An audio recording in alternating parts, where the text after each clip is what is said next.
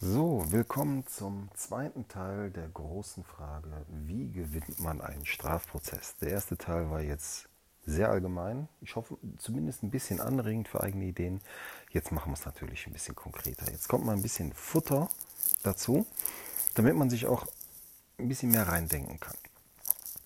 Ich hatte am Ende des ersten Teils damit geschlossen, dass ich gesagt habe, Strafprozesse sind nichts anderes als kommunikative Vorgänge. Und wichtig ist, Sie, Sie werden das sehen, ja, bei, bei, ich würde mal sagen, erfahreneren Strafverteidigern, die kämpfen manchmal um Zeit. Ja? Ich hatte Ihnen zum Schluss das Beispiel gegeben, dass man zum Beispiel so insgesamt nur 15 Stunden verhandelt bei etwas, das ganz gravierend ist und wo man das Gefühl hat, hier ist zu wenig Zeit. Und es kann in einem ersten Schritt sinnvoll sein, dafür zu sorgen, dass das Gericht sich viel mehr Zeit nehmen muss.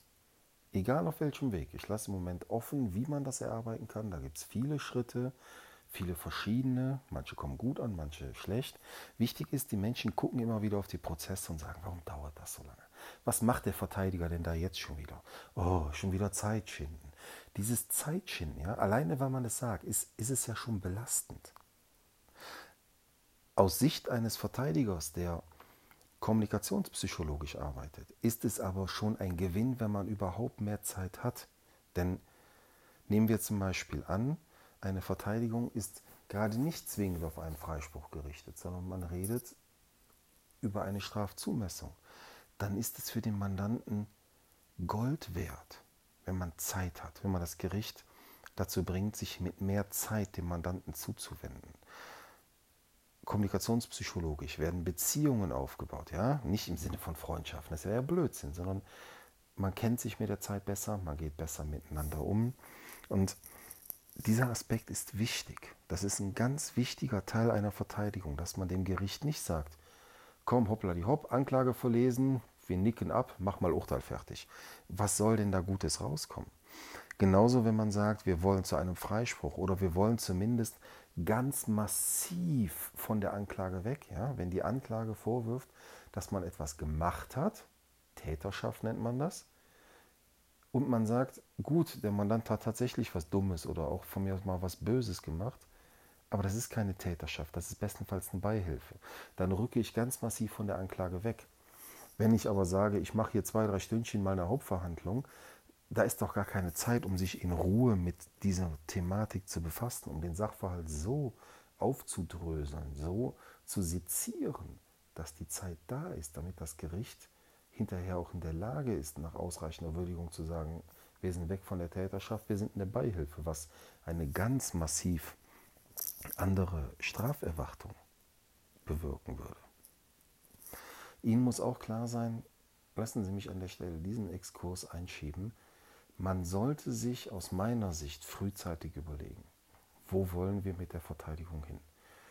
Wie gesagt, die Mandanten, die zu viel ferngesehen haben, wollen selbst dann Freisprüche, wenn wirklich die Akte für einen seriösen Verteidiger, der sie in Ruhe liest, einfach gar keinen anderen Schluss übrig lässt als zumindest irgendeine Verteilung, Verteidigung. Ihnen muss klar sein, Strafverteidigung ist nicht immer Freispruchverteidigung. Und das ist ein Klischee, das in der Bevölkerung aus irgendeinem Grund so tief drin hängt. Dabei ist es so falsch. Ein Strafverteidiger hat eine Berechtigung auch bei anderen Verteidigungsformen. Ganz im Gegenteil. Ich kann Ihnen beispielsweise versichern, nach meinem Empfinden, ich beobachte das so oft, wenn jemand das erste Mal vor Gericht steht, dann bekommt so jemand so oft nach mein, nochmal, das ist meine persönliche Empfindung, aber nach meinem Eindruck, so dermaßen einen mit der Holzkelle drüber, während jemand, der schon zum x-ten Mal, im schlimmsten Fall auch noch vor dem gleichen Richter steht, der kriegt zwar auch eine höhere Strafe, aber das läuft irgendwie alles ein bisschen entspannter. Und ein Strafverteidiger, zu dem geht man nicht nur, wenn man einen Freispruch haben möchte. Das wäre ja Unsinn. Ein Strafverteidiger sagt zum Beispiel, schau mal, es könnte eine Freispruchstrategie geben, die sehe ich hier aber unrealistisch oder kritisch. Und da muss man auch ausführen, warum, ne, ist klar. Ein Strafverteidiger kann aber auch sagen, schau mal, Freispruch, ah, das wird nichts. Aber wir können ja immer noch eine Strafzumessungsverteidigung fahren. Ja? Das sind die, die, am Anfang die zwei Äste, die über allem thronen aus meiner Sicht. Entweder Freispruch oder Strafzumessungsverteidigung. Warum erkläre ich auch gleich. Die Strafzumessungsverteidigung geht davon aus, es wird wegen irgendwas am Ende ein Urteil kommen, aber das muss nicht zwingend ein Beinbruch sein. Wie ich eben erklärt habe, man kann zum Beispiel erklären, dass keine Täterschaft, sondern in Anführungszeichen nur Beihilfe vorliegt. Das macht ganz massiv Abschläge bei einer, hinteren Strafe, einer Strafe hinterher. Aber wirklich ganz massiv. Man kann aus dem einen Delikt, das ein schweres Delikt ist, vielleicht in ein milderes Delikt reinrutschen. Man kann vielleicht, noch gibt es sie, der Gesetzgeber ist sehr bemüht, immer mehr die sogenannten minderschweren Fälle abzuschaffen im Gesetz, aber noch gibt es sie an vielen Stellen. Und man kann zum Beispiel sagen, gut, die Tat, es wäre unseriös, es wäre auch schlecht, jetzt lange drum herum zu lavieren, die Tat kriegen wir nicht weg, aber man kann versuchen, in einen minderschweren Fall zu kommen. Ja? Denn machen wir es nichts vor, viele kämpfen zwar um einen Freispruch oder wollen etwas nicht gewesen sein, da sind wir wieder, wieder bei den Wahrheiten. Ja? Ich war das nicht, ist ganz oft ein Ich schäme mich und will das heute nicht mehr wahrhaben. Ganz oft ist es aber auch ein, nicht ein Ich war es nicht, sondern ein Heute will ich es nicht gewesen sein. Und wenn das dann einmal ganz tief im Kopf drin sitzt, sind die Menschen noch nicht zu erreichen. Das ist ein ganz anderes Problem, das bei Verteidigern oft auf Verständnis stößt, weil wir oft Menschen vor uns sitzen haben, bei denen das so läuft. Und man sagt, schau mal, das kann nicht sein. Das, das, was du schilderst, das passt überhaupt nicht zu dem, was unbeteiligte Zeugen, die gar keine Lügemotive haben, das passt überhaupt nicht zusammen. Geh doch noch mal in dich. Nein, ich will das nicht gewesen sein. Das ist, das ist ganz viel Arbeit, da Blockadehaltung aufzubrechen. Und ganz oft, das ist dann auch wieder was, wo Laien und leider auch Richter ganz oft verständnislos reagieren, wo erfahrene Verteidiger sagen, das ist nur menschlich. Viele Menschen, sei es Scham, sei es natürlich auch Angst, versperren auch unterbewusst die Augen vor dem, was gewesen ist. Und damit sollte man auch respektvoll umgehen können. Jedenfalls, nochmal, wir haben die zwei Äste, Freispruchverteidigung oder Strafzumessungsverteidigung. Und ein guter Strafverteidiger, ja, das ist nicht wie im Fernsehen, der kämpft nicht um einen Freispruch auf verlorenem Boden und dann, weil er so toll und eloquent reden kann, fällt der Freispruch vom Himmel, obwohl die Beweise erdrückend waren. Das ist alles Murks. Also wer mit der Hoffnung in eine Verteidigung reinrennt, der schaufelt sich im Zweifelsfall sein eigenes Grab. Ein guter Strafverteidiger, andersherum. Freiheit heißt ja nicht nur, heißt ja nicht nur Freiheit dann, wenn man einen Freispruch hat. Es gibt Geldstrafen, es gibt Bewährung, es gibt Vorwarnung mit Strafvorbehalt. Noch bevor die Anklage kommt, gibt es verschiedene Einstellungsmöglichkeiten. Es gibt einen bunten Blumenstrauß, wie man Verfahren beenden kann, ohne dass es, sagen wir mal, die Existenz endgültig vernichtet. Und selbst bei mittleren bis leicht schwereren Straftaten kann man da unheimlich viel rausholen. Und insbesondere kann man sich mit einem Strafverteidiger auch eben vor dem Effekt schützen, den ich immer wieder sehe, wo jemand übelst einen drüber bekommt. Ja? Einfachstes Beispiel, da wird zuerst die Fahrerlaubnis entzogen komplett, ja, die ist weg mit einem Strafverteidiger, dann auf einmal wird allerdings nur noch ein Fahrverbot draus. Tut auch weh, aber mit Verlaub, einen Monat nicht Auto fahren ist allemal besser, als nach einem Jahr Sperrfrist oder wann dann den Führerschein komplett neu machen zu müssen. Also ja, nur, nur als Beispiele und vergessen Sie diese ganzen Klischees, die sind doch wirklich Murks. Man muss aus meiner Sicht allerdings ganz am Anfang diese Weiche stellen. Man hat, also früher war das oft verbreitet, ich habe es ein Stück weit auch noch so gelernt, dass man sagt, wir sagen erstmal gar nichts, dann gucken wir mal, wo wir hinkommen. Im Zweifelsfall kann man später was sagen. Das funktioniert nicht. Also ich kenne auch heute noch, heute noch Verteidiger, die so arbeiten. Ich sehe das hochgradig kritisch, denn ein Geständnis ja? Egal in welcher Form. Man muss ja nicht die Anklage abnicken, aber ein Geständnis ist erst einmal ein ganz massiver Strafmilderungsgrund. Und auch das ist wichtig, ein Gericht darf nicht nachteilig werten, wann ein Geständnis kam. Also ob man direkt am ersten Hauptverhandlungstag ein Geständnis abgibt oder nach fünf Hauptverhandlungstagen. das darf mit dem Bundesgerichtshof nicht dazu verwendet werden, dass man sagt, ja, nach fünf Tagen, das hört man auch oft in der Praxis, ich packe mir da jedes Mal in den Kopf, nach fünf Tagen, ach, dieses Geständnis, nee, das ist ja überhaupt nichts wert, hat uns keine Arbeit erspart und da gibt es jetzt keinen Bonus für. Das ist so grottenfalsch. Aufgabe des Geständnisses ist nicht dem Gericht Arbeit zu ersparen, sondern das Geständnis soll zeigen, dass man reuig ist, dass man sich mit seiner Tat auseinandersetzt, dass man, ja, das sind wieder so akademische Begriffe, aber die sind wichtig, dass man ein Stück weit auch wieder zur Legalität zurückgefunden hat, dass man sich von seiner Tat distanziert. Ja? Dafür gibt es den in Anführungszeichen Bonus, dass man, dass man selber Einsicht, Reue, Distanz zu seiner Tat zeigt. Und wenn Sie nun, ja, am Anfang sagen Sie erstmal gar nichts. Dann warten Sie drei, vier, fünf Tage, alle Zeugen sind durch, die Schlinge ist schon zugezogen und jetzt kommt man noch schnell mit einem Geständnis um die Ecke.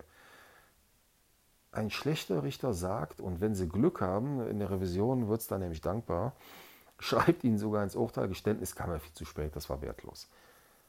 Nee, so funktioniert es nicht. Aber mit dem BGH kann man sehr wohl sagen, das ist schon, ist schon ziemlich frech. Ja? Also man merkt, das Ergebnis ist gleich das gleiche, aber irgendwie ist nur das Argument ein kleiner Worthülsentrick. Man sagt, wenn das Geständnis später kommt, insbesondere so spät, dass quasi sowieso schon alles erwiesen ist, dann kann das ein Grund sein, festzustellen, dass gar keine Reue mehr bei dem Geständnis vorhanden war. Ja, also man kann sagen, vielleicht, okay, war ja auch Reue da, aber so reuig war das jetzt nicht. Oder damit hat er noch lange nicht sich von seiner Tat losgesagt. Das erfolgte rein taktisch, um hier noch einen kleinen Bonus mitzunehmen. Und so kann sich das dann auf der Strafzumessungsebene voll durchschlagen. Das, das, nur, das nur am Rande. Wichtig ist, dass Sie vollständig verstanden haben, es gibt da viele Möglichkeiten und ein Verteidiger hilft. Er hilft auch bestimmte Dinge zu erklären, er hilft einen Ausweg zu finden. Und am Ende, ja, die meisten wollen doch schlicht um ihre Freiheit kämpfen. Und am Ende kann man mit einer sinnvollen Strafzumessungsverteidigung eher was retten, als mit einer verzweifelten, hoffnungslosen Freispruch in Anführungszeichen Strategie, die zum Scheitern verurteilt ist und mit der man sich dann im schlimmsten Fall auch noch die Brücke einreißt, die man mit einer Strafzumessungsstrategie hätte nehmen können. Okay? Nur damit Sie es mal gehört haben. So. Jetzt weiter. Nun sind grundsätzlich natürlich Beweise wichtig. Ja? Ich rede immer wieder von der Überzeugung des Gerichts. Sie darf natürlich nicht vom Himmel fallen. Also wenn der Richter einfach nur ein Urteil einen Satz reinschreibt, ich glaube, der war es, verurteilt, das wird natürlich sofort aufgehoben. Sondern man muss natürlich die Beweise darstellen. Die Beweise sind die Anknüpfungspunkte für die Überzeugungsbildung. Man muss erklären, Schrittchen für Schrittchen, geht natürlich ein bisschen schneller bei den Profis dann im Urteil, wie man zu seiner Überzeugung als Gericht gekommen ist. Beweise sind also wichtig. Aber so Klischee das jetzt auch wieder ist, am Ende geht es um nichts anderes als Geschichten, die erzählt werden. Und das stellen Sie sich bitte genauso vor. Nicht Märchen, ja. Und gelogen wird auch nicht. Also dieses Bild vom Strafverteidiger, der vor Gericht lügt, das ist im Zweifelsfall sogar eine eigene Straftat. Strafverteidiger können sich strafbar machen, wenn sie wieder besseren Wissens dann versuchen, den Mandanten rauszuholen. So funktioniert es nicht.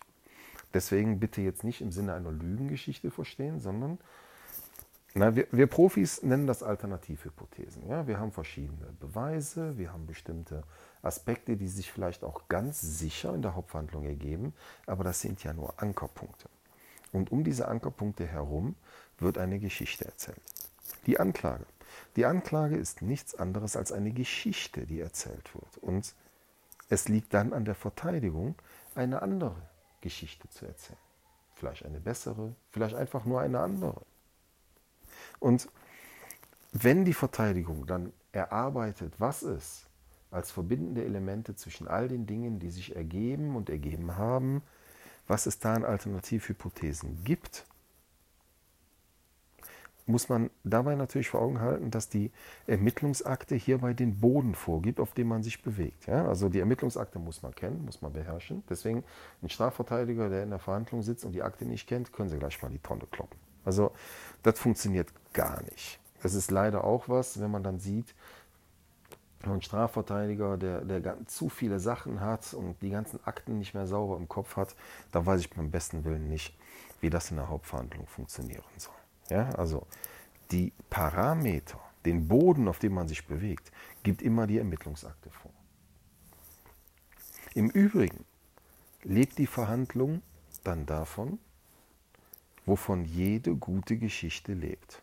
Wir haben einmal den Inhalt, der erzählt wird, der muss natürlich überzeugend sein. Ja? Also wenn man sich da irgendeinen Blödsinn zusammenspinnt, in dem sich bestenfalls Teile der Beweise wiederfinden, beziehungsweise dessen, was die Beweise ergeben, das funktioniert nicht. Ja? Also das, was man sich überlegt, muss schon überzeugend sein. Das muss realistisch sein.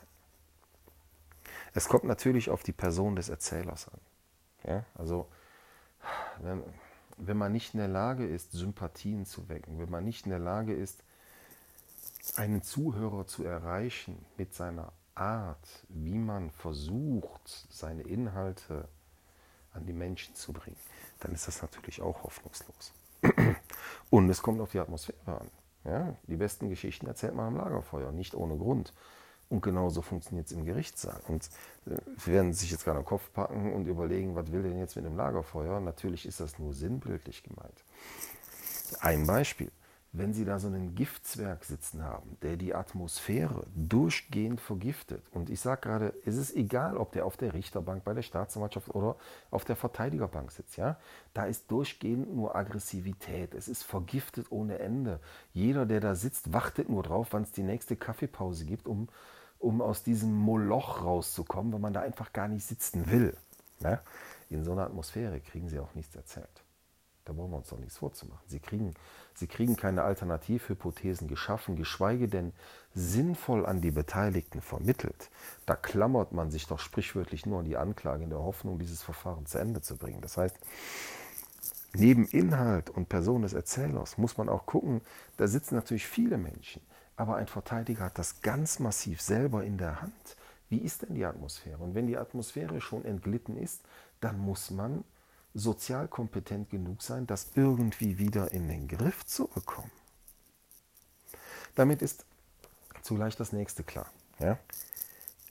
Ohne Allgemeinbildung funktioniert das mit einer Strafverteidigung gar nicht. Überhaupt nicht. Ich wüsste jedenfalls beim besten Willen nicht wie, denn wenn man keine gute Allgemeinbildung hat, kann das juristische Fachwissen noch so toll sein, wenn Sie verschiedene Komponenten so hinnehmen, wie sie sind und nicht in der Lage sind, sie anders zu deuten, als es die Staatsanwaltschaft in der Anklage tut, dann, dann kommen Sie doch gar nicht vorwärts, beziehungsweise Ihr Verteidiger sitzt da, ne, wie der Ochse vom Berg und weiß nicht, was er tun soll. Man muss an dem Punkt genügend mitbringen. Einmal im Bereich Allgemeinbildung. Man muss auch weiteres Fachwissen außerhalb des Juristischen mitbringen. Wer kein forensisches Wissen hat, scheitert aus meiner Sicht auf kurz oder lang in der Strafverteidigung. Und der Mandant hängt dann an einem Verteidiger, der zum Beispiel nicht in der Lage ist, mit Sachverständigenbeweisen sauber umzugehen. Ein richtig schönes Beispiel, um das zu untermauern, sind DNA-Treffer. Ja? Die Dinger begegnen uns ja heute ständig. Also ich finde es wirklich faszinierend. Also ich kann es nicht jetzt nicht sagen, ein Drittel meiner Verfahren hat irgendwo DNA, DNA ähm, als Ausgangspunkt oder DNA ist ein ganz, ganz wichtiges Beweismittel. Dazu als erstes, um es mal juristisch korrekt zu sagen, mit dem Bundesgerichtshof, ein, ein DNA-Treffer ist erstmal nichts anderes als ein Indiz. Ja? Einfaches Beispiel, das ist ein, jetzt schon älterer Fall von mir, kommt aber häufiger in abgewandelter Form vor. Da wird auf so einem Wertstoffhof, eine Schrotthalde, ne, da liegt ganz viel Metall rum, auf einem Wertstoffhof wird eingebrochen, Metall gestohlen und jetzt findet man, der Fall ist schon Jahre her bei mir, jetzt findet man da doch tatsächlich eine Trinkdose. Und an der Trinkdose ist ein DNA-Treffer, nämlich der vom späteren Angeklagten, meinem Mandanten. Nun könnten Sie, ich, ich glaube beim Durchschnittstatort funktioniert es auch so, nun könnten Sie da drauf gucken und sagen, gut, Trinkdose mit DNA am Tatort, das war der X, von dem der DNA-Treffer ist. Ja, Nee, also so funktioniert es natürlich nicht. Ne?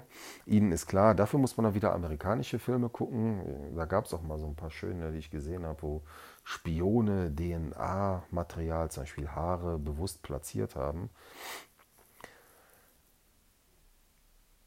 Also dadurch, ja, Sie müssen ganz, also wir gehen einfach mal ganz technisch ran.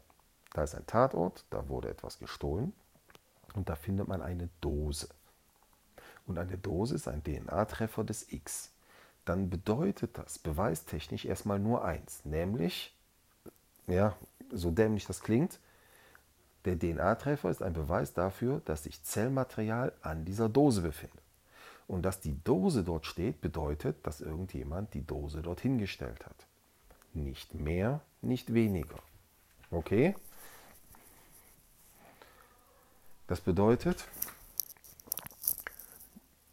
das bedeutet, jetzt muss man, das ist für mich so der Klassiker, wo man sagt, man muss über Hypothesen nachdenken. Staatsanwaltschaft sagt, der ist ganz klar da eingebrochen, hat dann noch seine Red Bull oder ich weiß nicht was, irgendein Energy Drink hat er da getrunken und ist dann da weggegangen. Die Tatsache, dass man so dumm nicht sein kann, bedeutet für uns nur eins, der ist halt extra doof. Fertig. Ende der Geschichte der Staatsanwaltschaft. Nun sitzt man als Verteidiger und da muss überlegen. Zuerst wird kleinteilig analysiert, so wie ich es eben gesagt habe. Einen festen Beweis dafür, dass er gestohlen hat, haben wir nicht.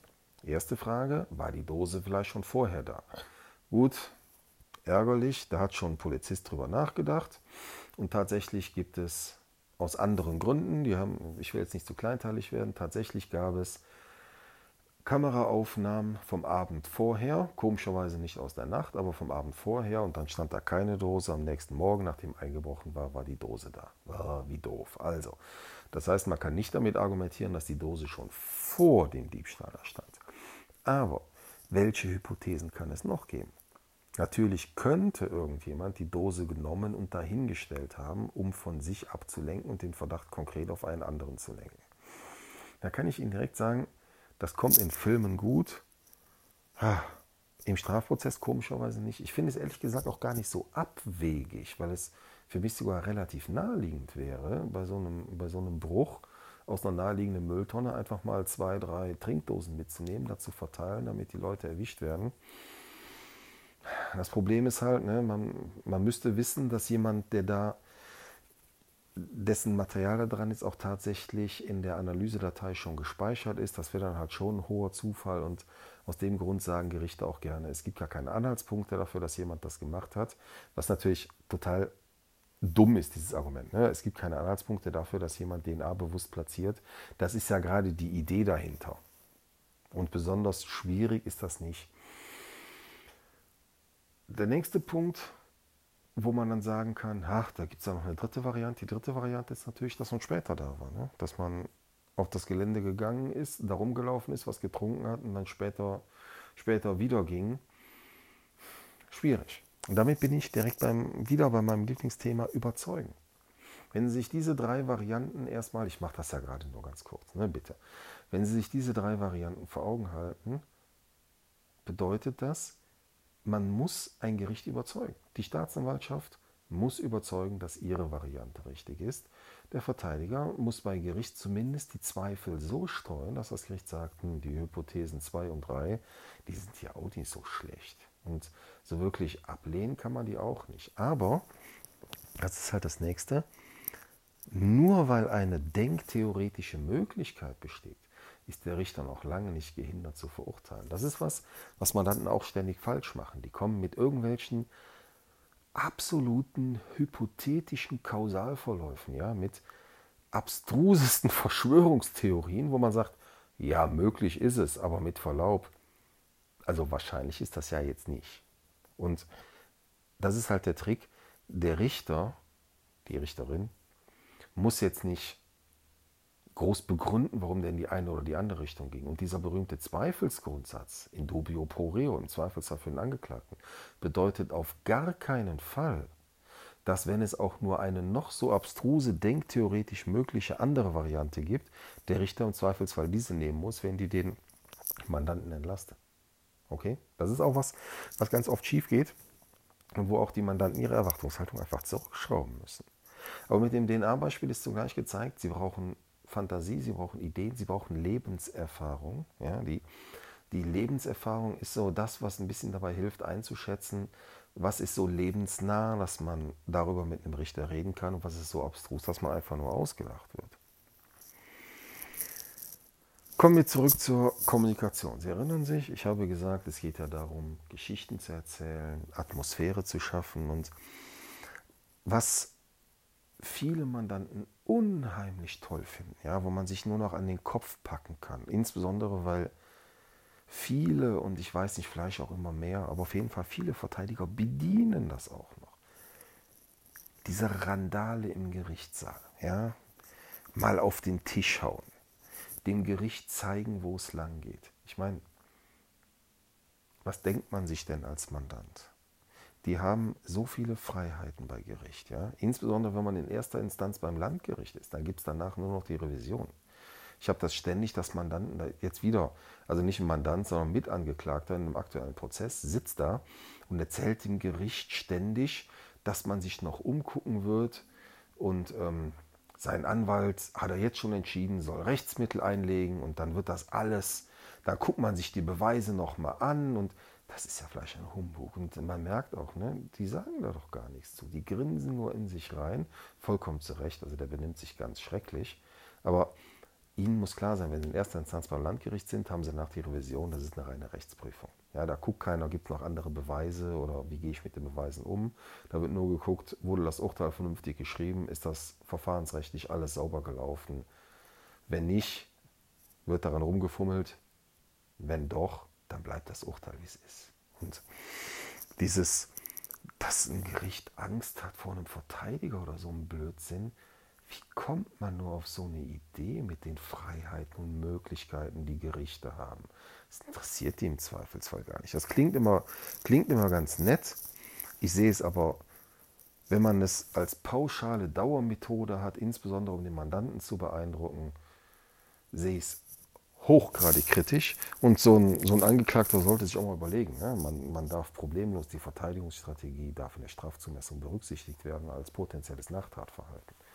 Und das machen Gerichte mitunter gerne. Und sie müssen ja auch nicht alles ins Urteil schreiben. Also wenn man sich da wie die Sau vom Lande benimmt, darf man sich nicht wundern. Also ich sehe da mitunter, möchte gern Taktiken, wo man, wo man da äh, rumprollt, wo ich in Gedanken jedes Mal Monate auf die realistische Straferwartung drauflege. Das kriegen sie ja nicht gesagt. Die sind ja frei. Wir haben Strafrahmen im Gesetz teilweise von einem Jahr bis zu zehn Jahren, je nach Tatbestand. Ja, es gibt natürlich, gibt auch bis längere, davon rede ich jetzt gar nicht, aber damit mir das klar ist, da ist ein unheimlich großer Spielraum. Und wenn Sie sich jetzt hinsetzen und da rumprollen, das Gericht ist keine Rechenschaft schuldig. Es gibt keine Formeln, es gibt keine Nachprüfung. Wenn ein Gericht der Meinung ist, dreieinhalb Jahre anstelle von drei Jahren sind angemessen, dann hat man halt dreieinhalb Jahre. Es gibt, das ist übrigens überraschend unbekannt, stelle ich immer wieder fest, beim Bundesgerichtshof gibt es zumindest in der Rechtsprechung ja, so, so kleine Hinweise, wie man sich im Strafrahmen orientieren soll. Ne? Ob man sich im unteren Drittel, so in der Mitte oder im oberen Drittel zu orientieren hat. Und da spielen dann Dinge eine Rolle, wie zum Beispiel Vorstrafen, Art der Tatbegehung und sowas. Also da gibt es schon was, woran man sich orientieren kann und muss, aber das sind so weiche Kriterien und da heißt es dann nicht, ne, der, der BGH gibt nicht vor, ob da drei oder vier Jahre rauskommen müssen, sondern der sagt, orientiert euch mal in dem, dem oder dem Drittel und im Zweifelsfall, wenn man das ordentlich, wenn man da ordentlich was zuschreibt, reicht das auch. Deswegen, also ich bin der Auffassung, da sollte man mal ein bisschen offener drüber reden und die Mandanten sollten mal mit offeneren Augen rumlaufen und sich Gedanken machen, ob das ernsthaft was bringt. Aber, Überraschung, wenn man kommunikationspsychologisch denkt, dann kann natürlich ein auf den Tisch hauen, ein mal wirklich ganz klare, auch laute Ansagen geben, kann hilfreich sein. Ich hatte das letztens auch vor einiger Zeit in einem Prozess, wo ich, wo ich da saß und mir das alles angehört habe mit mehreren Angeklagten. Und ich habe mich ehrlich gesagt gefragt, was da, was da passiert. Ja, also ich konnte überhaupt nicht nachvollziehen, wie man mit diesen Zeugen, ja, zugegeben, ich konnte es natürlich von Anfang an nicht nachvollziehen, aber mit diesen Zeugen, wie kam man überhaupt auf diese Angeklagten? Und irgendwann, nachdem wir da stundenlang verhandelt haben und ich guckte dann nur auf so ein, bewusst natürlich, ne, Pokerface kann man sagen oder auch wechselndes Gesicht, guckte da zum, zum, zum, Richter und ich sah überhaupt nicht, was da, was in dem vorgeht. Ich habe null Anhaltspunkte gehabt, auch die Fragen haben mir, haben mir null Anhaltspunkte gegeben. Und dann irgendwann habe ich einfach bei der erstbesten Gelegenheit mal ein bisschen, ja wirklich rumgeprollt, also am Tisch gehauen, habe gesagt, was soll das hier? Wir können jetzt langsam abbrechen. Es überhaupt nicht nachvollziehbar, wie es überhaupt zu der Anklage kam. Es ist nicht nachvollziehbar. Das ist üblich. Also ist jetzt, mein Gott, ein bisschen, bisschen Show gemacht. Ja? Das war jetzt nicht so wild, aber ein bisschen lauter geworden. Und dann auf einmal, deswegen ne, nochmal Kommunikationspsychologie als Instrument einsetzen. Dann auf einmal konnte ich zugucken, wie diese, dieses wechselnde Gesicht sich komplett verändert hat. Wie, wie Erstaunen, kurz zumindest, im, im Gesicht des Richters zu erkennen war, der dann erwidert hat, er versteht gar nicht, warum ich mich so echauffiere. Für meinen Mandanten läuft es doch super. Also ich bin auf der Freispruchstraße. Was soll denn das jetzt? Ich soll, ich soll einfach, einfach abwarten. Er will in Ruhe das Programm zu Ende machen und fertig. Gut, danach gab es ein paar Verhandlungstage mehr, geschenkt. Aber das ist das Einzige, worum es mir gerade geht. Wenn man das zielgerichtet einsetzt, und in dem Fall ging es mir nur um die psychologische Ebene, einmal diesen Richter anzuknacken und zu sehen, was passiert denn dann da eigentlich? Und mit der klaren Ansage, offensichtlich, den Hinweis hätten wir vorher nie im Leben bekommen. Offensichtlich sah er den Freispruch sowieso schon, so wie ich auch. Und das bedeutet dann auch, dass ich entsprechend arbeiten kann. Weil man muss halt auch das Risiko sehen für einen Verteidiger. Ja, nächstes Thema. Man muss das Risiko sehen, dass man zu viel fragt. Die Leute, das ist, das ist was, da sitze ich manchmal und pack mir auch einen Kopf und frage mich, was eigentlich in den Köpfen überhaupt noch vorgeht, ob da überhaupt noch was vorhanden ist. Ständig höre ich, auch wenn über andere Verteidiger geschimpft wird, wenn man mich unbedingt haben möchte als Verteidiger, höre ich, ja, der macht ja gar nichts. Der redet ja gar nicht in der Verhandlung. Das ist so dumm. Ja? Gehen Sie nicht mit der Erwartungshaltung zu Ihrem Strafverteidiger, dass der möglichst viel redet. Das kann sinnvoll sein, kann aber auch einfach nur dämlich sein. Es kommt nämlich wie immer darauf an. Und Überraschung. Es kommt darauf an, welchen Aktenstand man hat. Es kommt darauf an, was mit den Zeugen ist. Und ich möchte das an der Stelle einfach kurz machen mit einem richtig tollen Beispiel aus der ja, praktischen Ausbildungsliteratur. Das sollte wirklich jeder Strafverteidiger kennen. Es kennen, es kennen komischerweise nicht alle, aber jeder Strafverteidiger sollte es kennen und die Mandanten sollten es einfach begreifen. Ja? Unser Rat, das, was wir für sie leisten, Unsere Arbeit liegt nicht im ständigen Reden, sondern es liegt in den Entscheidungen, die wir treffen. Ja? Es liegt in den Überlegungen, die wir anstellen, die Ihnen im Zweifelsfall gar nicht zugänglich sind, aus gutem Grund nicht zugänglich sind. Sie, sind kein, Sie haben gar keine Gerichtserfahrung wie ein Strafverteidiger. Das ist doch gut, das spricht doch für Sie. Aber Sie müssen den Rat auch annehmen. Ja? Und Beispiel, da sitzt jemand wegen Körperverletzung vor Gericht. Er soll jemanden, und ich hoffe, viele kennen es schon, ich glaube ich übrigens, es stammt aus der englischen Literatur ursprünglich. Egal. Also, der soll jemandem ein Ohr abgebissen haben. Ja? Da sitzen Richter, Verteidiger, Staatsanwalt, Angeklagter, der Zeuge, der das alles beobachtet hat. Der Superzeuge, ja? wird vom Richter befragt, hat, haben Sie gesehen, das muss ich gerade selber überlegen, haben Sie gesehen, wie der Angeklagte dem Opfer das Ohr abgebissen hat? Der Zeuge sagt nein. Der Richter sagt, gut, dann brauche ich auch nicht weiter zu fragen. Jetzt ist der Staatsanwalt dran und sagt, hm, okay, wenn Sie das nicht gesehen haben, haben Sie denn gesehen, wie der Angeklagte das Opfer überhaupt gebissen hat? Sagt der Zeuge wieder, nein, nein, habe ich überhaupt nichts von gesehen. Sagt der Staatsanwalt, ja, dann brauche ich auch nicht weiter fragen. Ist das für mich auch durch. Jetzt kommt unser Superverteidiger. Zur Erinnerung, ja, der Zeuge hat schon zweimal gesagt, ich habe nicht gesehen, dass er den Ball abgewissen hat. Jetzt kommt der Superverteidiger, der natürlich seinen Mandanten beeindrucken will und anstelle einfach zu sagen, super, ich brauche den Zeugen nicht, machen wir Ende, ne, Freispruch. Macht der Verteidiger folgendes, guckt den Zeugen an, haut auf den Tisch und sagt, Herr Zeuge, was haben Sie denn eigentlich überhaupt gesehen? Und der Zeuge guckt ihn tiefenentspannt an, zuckt mit den Schultern und sagt, na, Herr Verteidiger, das Einzige, was ich gesehen habe, ist, wie Ihr Mandant das abgebissene Ohr ausgespuckt hat. Bingo. Ne? Also ist natürlich nur eine Geschichte. Hoffe ich jedenfalls mal sehr. Aber es macht deutlich, ein Strafverteidiger redet, wenn er muss und schweigt, wenn es sinnvoll ist. Sie müssen ständig überlegen, mit, mit dumm rumgerede, mit falschen Fragen, mit Fragen ins Blau hinein. Da können Dinge schlimmer werden. Ja? Das Strafgesetzbuch bietet an allen Ecken und Enden Qualifikationen. Durch dumme Beweisanträge und falsche Fragen können auf einmal zu zwei Angeklagten, die zusammen was gemacht haben sollen, kann auf einmal noch ein Dritter dazukommen. Auf einmal ist es eine Bande, die da im Raum steht. Vorsichtig sein. Ja? Das hat seinen Sinn. Und auch wenn der Verteidiger vielleicht nicht so viel redet, ist er mitunter seine Leistung wert. Ein, ein Juraprofessor, ich glaube aus England oder den USA, auf jeden Fall, soll mal gesagt haben, dass er für eine Strafverteidigung 50.000 Euro Vorschuss nimmt, 5.000 Euro für die Verteidigung, 45.000 nimmt er dafür, zu entscheiden, ob der Mandant schweigt oder redet am ersten Tag. Auch das bringt es schön auf den Punkt.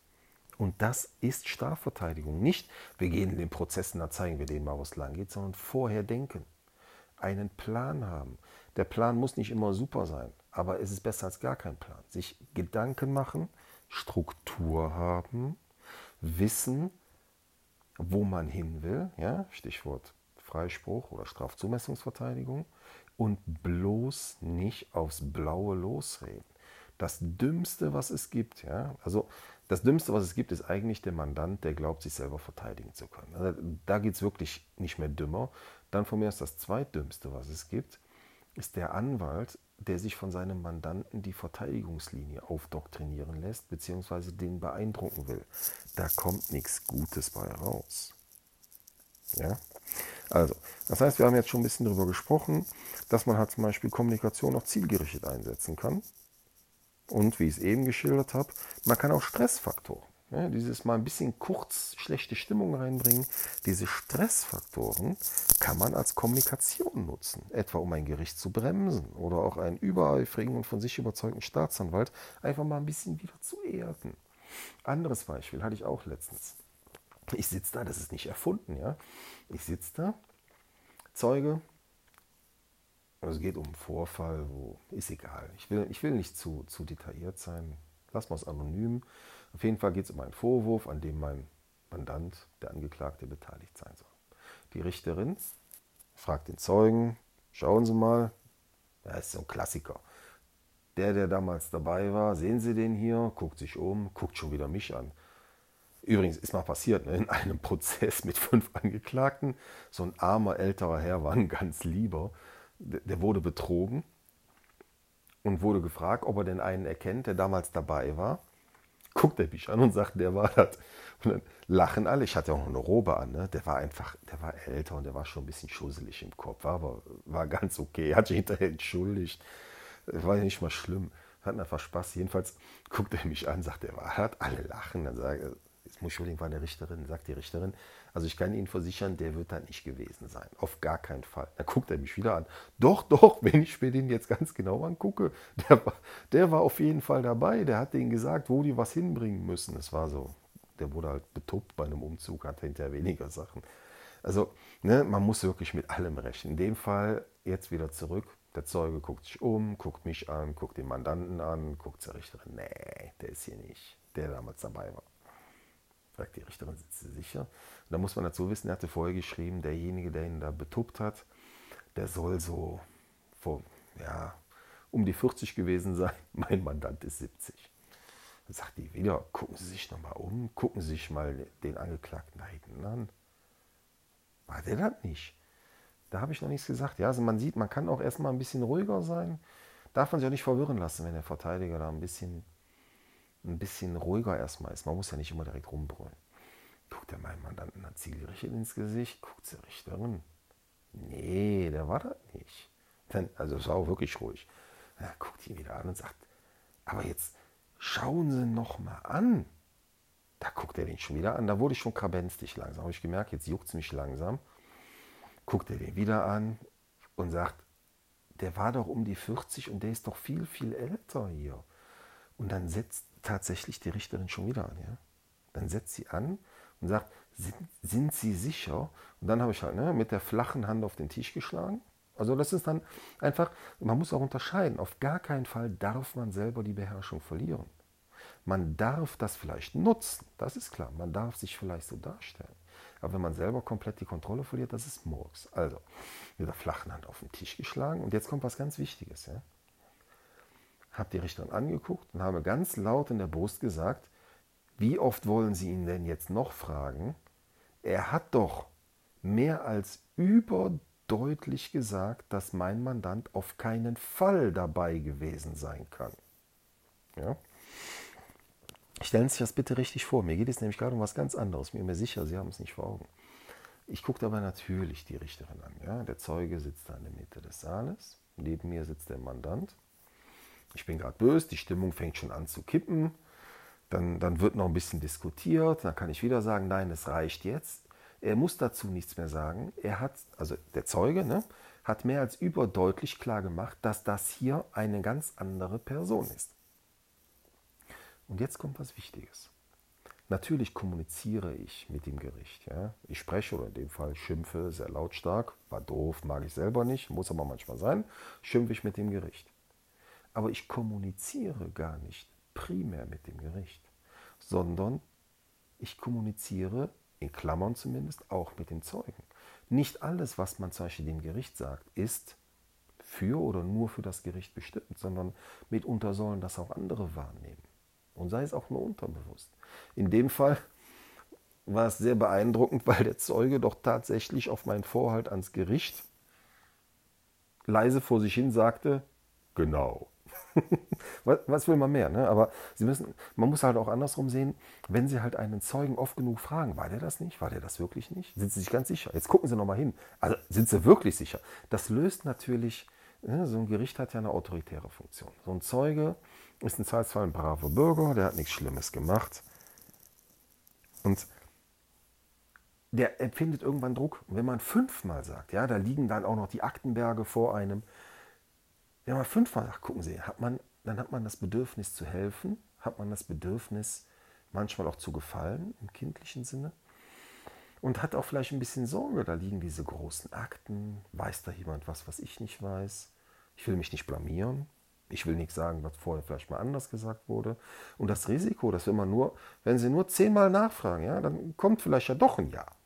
Und noch schlimmer, das ist sowieso das Schlimmste, das muss noch nicht mal böse gemeint sein. Ich unterstelle keinem Richter, dass der das fünfmal fragt, um eine andere Antwort zu provozieren, sondern ich mache mir Sorgen, dass sowas so oft gefragt wird und man gar nicht merkt, welche unterbewussten psychologischen Effekte man damit auslöst. Und an der Stelle hilft dann halt Kommunikationspsychologie und zum Beispiel dann halt auch mal ne, flach auf den Tisch hauen, laut werden und zwar mit dem Gericht kommunizieren, aber auch den anderen klar machen, es reicht jetzt. Die Position ist klar eingenommen worden und da ist auch nichts Schlimmes dran an dieser Position. Okay? Deswegen, das war mir wichtig, das, das auch nochmal zu erklären, aber insgesamt insgesamt denke ich, und das ist mein, mein Fazit, ja, man muss sich kommunikationspsychologisch selber ein Stück weit schulen. Man muss eine gewisse soziale Kompetenz mitbringen und die ausbauen. Ja, und sorry, ne, Strafverteidiger halt, man darf sich auch nicht zu schade sein für, für auch mal kleinere oder auch billigere Show-Effekte. Auch das sind Kommunikationsmittel. Man muss aber halt wissen, wann man welches einsetzt. Und ich für meinen Teil zum Beispiel, und das, das gehört dazu, ich weiß auch von Kollegen, die das ähnlich machen, ich bilde mich dann halt auch zum Beispiel ständig fort. Ich lese mindestens immer wieder Bücher, zum Beispiel zur Wahrnehmungspsychologie, zur Kommunikationspsychologie, zum Kommunizieren, selbst so Sachen wie Schlagfertigkeit kann man ja, selbst dazu kann man ja was lesen. Und das ist wichtig. Das muss man mitbringen. Das sind Soft Skills, die lernt man nicht im Studium. Das ist etwas, was viele überrascht, wenn sie es erst mal hören. Teil der juristischen Ausbildung ist keine Forensik, jedenfalls nicht zwingend. Ja, manchmal gibt es Zusatzkurse. Ich hatte auch, ich hatte ein rechtsmedizinisches Seminar an meiner Universität. Das ging sehr lange, das war ganz toll, aber das war halt nicht zwingend. Forensik, Kriminalistik, Kriminologie gab es tatsächlich mal eine Vorlesung, aber das ist auch nur kurz und da bleibt kaum was hängen. Was ich sagen will ist, die ganzen Menschen, die da sitzen, Aussagewürdigung übrigens, gibt es auch nicht. Ja? Das ist gar nicht Teil der Ausbildung. Ich habe das große Glück gehabt in meiner Ausbildung, dass ich da in ein Seminar reingerutscht bin, das mehrere Tage ging. Und seitdem bilde ich mich halt auf eigene Kosten in diesen Sachen fort. Aber das ist kein Zwang. Und viele Richter sitzen da und man kann jedenfalls andersrum, ich will es wertneutraler formulieren, man kann zumindest in Deutschland problemlos Richter und langjährig Richter sein, egal ob in Straf- oder Zivilsachen, ohne Aussagepsychologie gelernt zu haben oder darin geschult worden zu sein. Und ein Strafverteidiger, ja, also ich habe es ja eben gesagt, ich habe jetzt neben mir auch ähm, zufällig ein Buch liegen, das ich gerade lese, Trügerisches Gedächtnis, ist auch ganz spannend.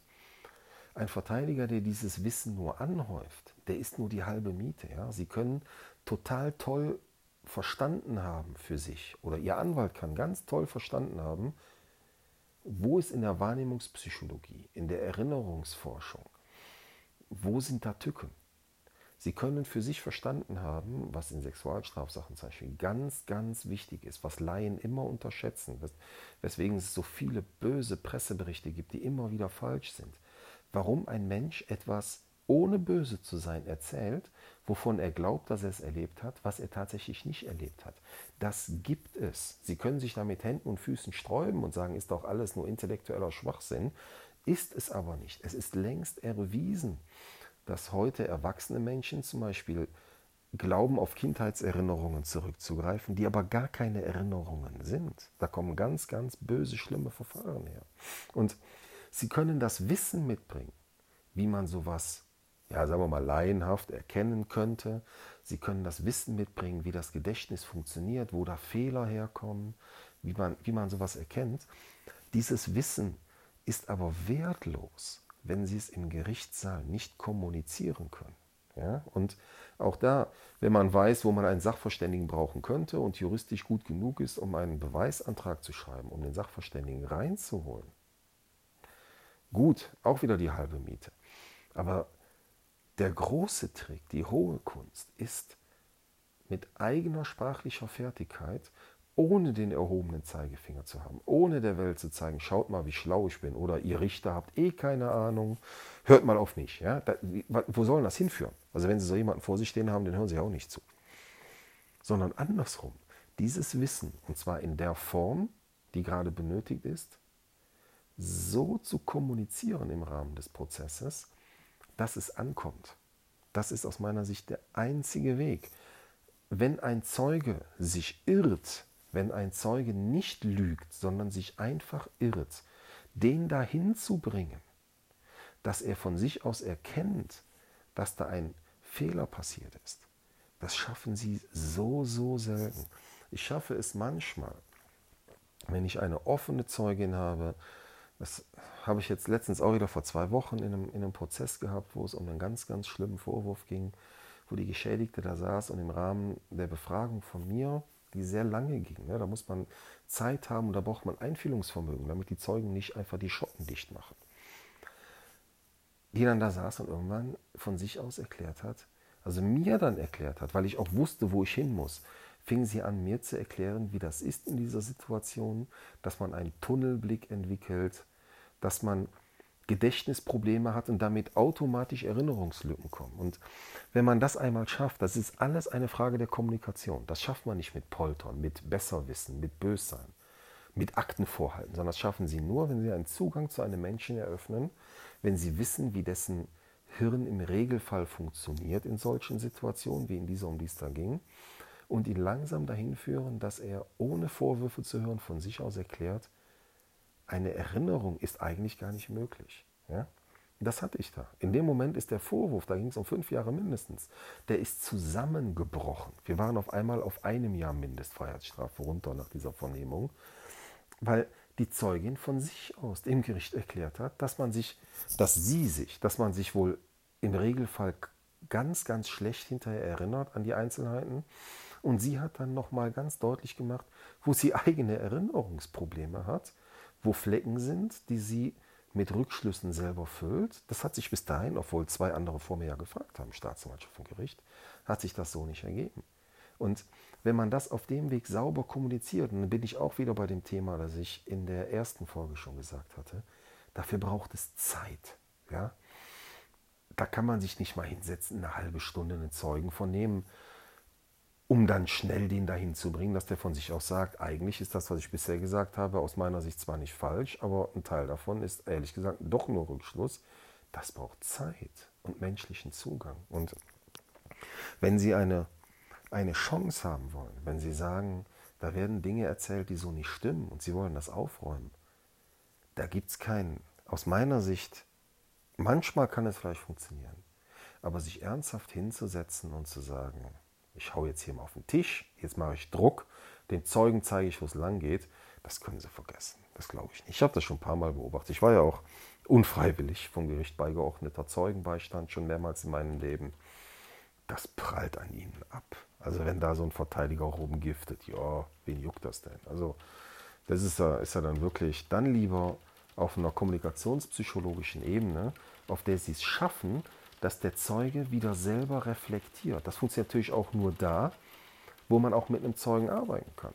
Bei einem bewusst falsch belastenden Zeugen würde ich zum Beispiel dringend davon abraten. Da muss man halt mehr, mehr Ermittlungsarbeit betreiben. Das ist ohnehin etwas, was in unseren Prozessen viel zu kurz kommt, auch weil halt die Verteidiger so, ja, so schlecht bezahlt werden. Ich hatte halt ähm, den einen Fall, den ich schon erwähnt habe, ich glaube in der ersten Folge, Körperverletzung mit Todesfolge da fußte die ganze Verteidigung darauf, dass ich erarbeiten konnte, dass derjenige, der da geschlagen wurde, und das war unstreitig, ja, also unglücklich gestürzt ist und dabei hat sich ein Hirnaneurysma hat sich dann ausgewirkt, das letztlich zum Tod führte. Das war noch nicht mal ein fester Schlag. Sowas passiert, wie ich schon vorher gesagt habe, erschreckend oft. Die Frage ist dann nicht, da gewinnen Sie nichts, darüber zu diskutieren, ja, das war ja gar nicht vorhersehbar, dass der stirbt. Das funktioniert juristisch so nicht. Das ist jetzt an der Stelle, wäre das zu viel Tiefgang. Der Punkt der Verteidigung kann nicht ansetzen, dass man lange darüber versucht zu diskutieren, ob der den geschlagen hat, ob der gestorben ist und ob dazwischen eine Kausalität besteht. Das ist verschenkte Liebesmühe. Stattdessen, in dem Fall, hm, da sind wir wieder beim Thema Strafzumessungsverteidigung, in dem Fall hatte ich den Fokus darauf gelegt, wie kam es denn überhaupt zu dem Streit? Was ist da passiert? Und ich konnte herausarbeiten, und das war ein bisschen Arbeit, da muss man erstmal einen Zeugen finden, der, der die beiden vorher gesehen hat, aber das kon konnte man tatsächlich rausarbeiten. Den Zeugen haben wir gefunden, den Zeugen konnten wir laden, der war auch da. Ich konnte tatsächlich im Gerichtssaal feststellen lassen, dass die zwei Streithähne sich schon Stunden vorher gesehen hatten und dass derjenige, der am Ende leider, ja, Strafverteidiger hin oder her, glauben Sie mal nicht mehr, sind die Schicksale der Menschen egal. Das wäre ja, wär ja fatal. Der arme Kerl, der da gestorben ist, ist meinem Mandanten Stunden, ich weiß nicht wie viel, ist das schon was länger her, vier, fünf, sechs Stunden vorher, ist er dem in der Innenstadt begegnet und fing an, den wahllos zu beleidigen. Der hatte wohl ein Drogenproblem. Wahllos zu beleidigen, lief dem hinterher, beschimpfte den immer und wir konnten Stück für Stück herausarbeiten, dass der über Stunden provoziert wurde, auf übelste Art und Weise. Auch da, ja, es geht ja nicht darum, dass das eine Erklärung ist oder dass man dann unschuldig ist, wenn jemand stirbt. Aber in der Strafzumessungsebene wirkt sich das doch ganz massiv aus. Ja, also das ist doch dann was ganz anderes als ne, am Ende sind die sich dann immer wieder begegnet und plötzlich stand dann vor meinem Mandanten, hat den weiter beschimpft und beleidigt und natürlich auch seine Mutter beleidigt. Muss ja dann auch noch sein. Und dann irgendwann gab es spontan, ohne langes Überlegen, spontan einen auf die Nase und dann ist das geschehen, was ich eben geschildert habe. Und das führt natürlich dazu, dass man zum Beispiel, wenn man das dann so rausarbeitet, dafür geht man nicht in den Knast. Dafür geht man nach Hause. Das kann man durchaus erarbeiten. Der Trick an dem Punkt ist einfach, auch hier im Vorhinein, man muss Zeit investieren. Man muss herausarbeiten und mit am besten Zeugen finden und mit denen was belegen. Und da ist halt das Problem in unserem System. Die Menschen sind entweder selber zu geizig und diskutieren, warum die Arbeit an dem Punkt ihr Geld nicht wert ist. Und ich kann zum Beispiel sagen, hätte man das nicht rausgearbeitet, wäre vor Gericht vielleicht die Situation aufgekommen, wo man gesagt hätte, nicht nachvollziehbar, warum der den geschlagen hat. Und ob es dann noch eine Bewährung gibt, weiß ich nicht, wenn ein Mensch stirbt. Jedenfalls, also, ähm, der Grund, warum es an sowas oft scheitert, ist, wenn Sie als normaler Verteidiger Pflichtverteidiger werden, da ist kein Geld, um da stundenlang Zeugen zu suchen, um, um, die, um sich mit denen vorher mal zu unterhalten, vielleicht auch, um, um vorzubereiten, welcher Zeuge wann benannt wird. Das funktioniert nicht. Und ich erlebe halt auch oft, dass die Menschen selten dämlich ständig übers Geld diskutieren dass dann, wenn es um die eigene Freiheit geht, man ernsthaft für 1000 oder 2000 Euro rumgeizt oder auch drei oder vier. Und da muss man auch ganz klar sagen, man bezahlt den Verteidiger nicht fürs hübsch Aussehen, sondern der Rat, den Verteidiger gibt, die Arbeit, die er investiert, um vorher zu entscheiden, welche Beweismittel nehmen wir und welche Beweismittel sind uns auch einfach zu heiß, die könnten uns um die Ohren fliegen, der ist das Geld wert. Und das Geld investiert man in seine persönliche Freiheit. Das aber nur als Teaser mit der Frage, was Verteidiger so leisten können, beschäftige ich mich dann im dritten Teil. Jetzt soll es für heute erstmal gut sein. Danke und vielleicht bis später.